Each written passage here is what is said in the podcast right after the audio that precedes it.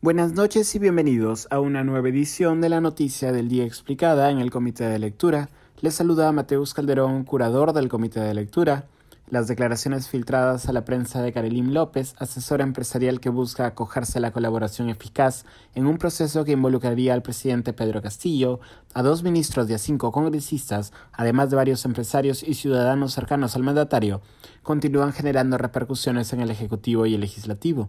Al centro de este nuevo escándalo se encuentra López, la empresaria y presunta lobista, investigada por los casos de presunto tráfico de influencias Puente Tarata 3 y Petroperú. En ambos casos, la tesis del Ministerio Público es que López habría actuado como lobista, aprovechando sus vínculos con el ex secretario de Palacio Bruno Pacheco y con el presidente Castillo para lograr millonarios contratos estatales para el consorcio Puente Tarata 3 y para la empresa Heaven Petroleum Company, lo que López relató a la Fiscalía de Lavado de Activos, no obstante, abre nuevas vetas de investigación. De acuerdo con diversos medios, López se presentó el pasado 18 de febrero en las oficinas del séptimo despacho de la Segunda Fiscalía Supraprovincial Corporativa especializada en delitos de lavado de activos. Allí, ante la fiscal provincial Luz Taquire Reynoso y el fiscal adjunto provincial Juan Carlos Davis del Piélago, la empresaria y presunta lobista inició una primera declaración que minutos después de finalizar fue rápidamente filtrada a la prensa. De allí que las palabras de López hasta el momento no hayan sido todavía corroboradas y deban manejarse con cuidado, según el testimonio difundido por la República, la empresaria habría delatado una serie de delitos en los que habrían participado diversos agentes, entre los que se incluye el propio Pedro Castillo y otros miembros de su círculo cercano, sus sobrinos Fray Vázquez Castillo, Roosevelt Oblitas Paredes y Jan Castillo Gómez, su amigo cercano y dueño de la casa de pasajes Zarratea segundo Alejandro Sánchez Sánchez, el empresario Samir Villaverde de la empresa Vigarza, el ex secretario de Palacio Bruno Pacheco, el ministro de Transportes y Comunicaciones Juan Silva Villegas y cinco congresistas de Acción Popular apodados Los Niños, dos de ellos identificados como los legisladores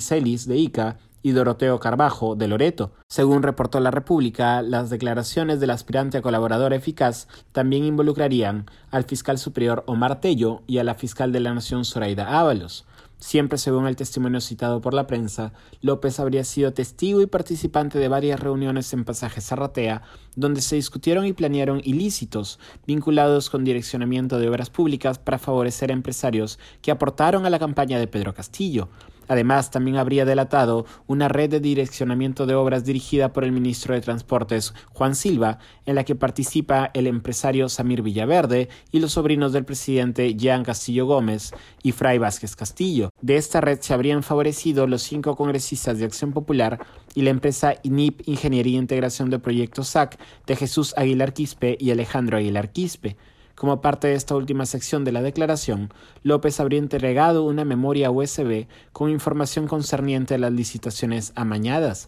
El presidente, según la versión del aspirante a colaboradora eficaz recogida por la República y el Comercio, conocía e impulsaba estas reuniones. La versión del abogado de López, no obstante, ha sido diferente. De acuerdo con César Nakazaki, defensa de López, la presunta lobista no ha acusado directamente al presidente ni ha presentado evidencias en su contra, pero sí ha revelado líneas de negocio que lo involucrarían, cito, por anuencia o por beneficio económico. Según Nakazaki, ella reconoce como posibles delitos los pagos del grupo Pasapera por servicios que brindó y que ella conocía que había injerencia indebida de parte de Samir Villaverde para obtención de la obra Puente Tarata. Ese es el hecho que reconoce y que permite calificar para ser colaboradora.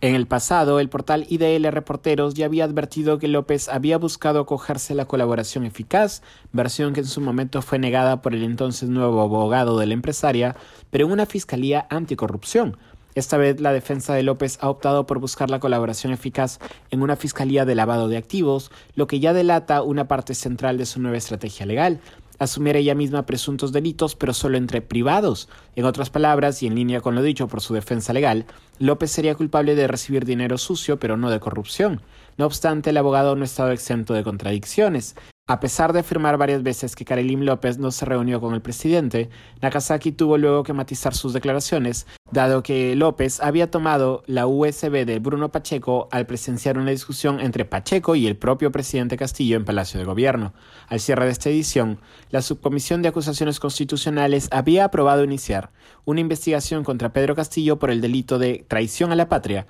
debido a sus declaraciones sobre dar mar a Bolivia, Esto ha sido todo por hoy, volveremos mañana con más información.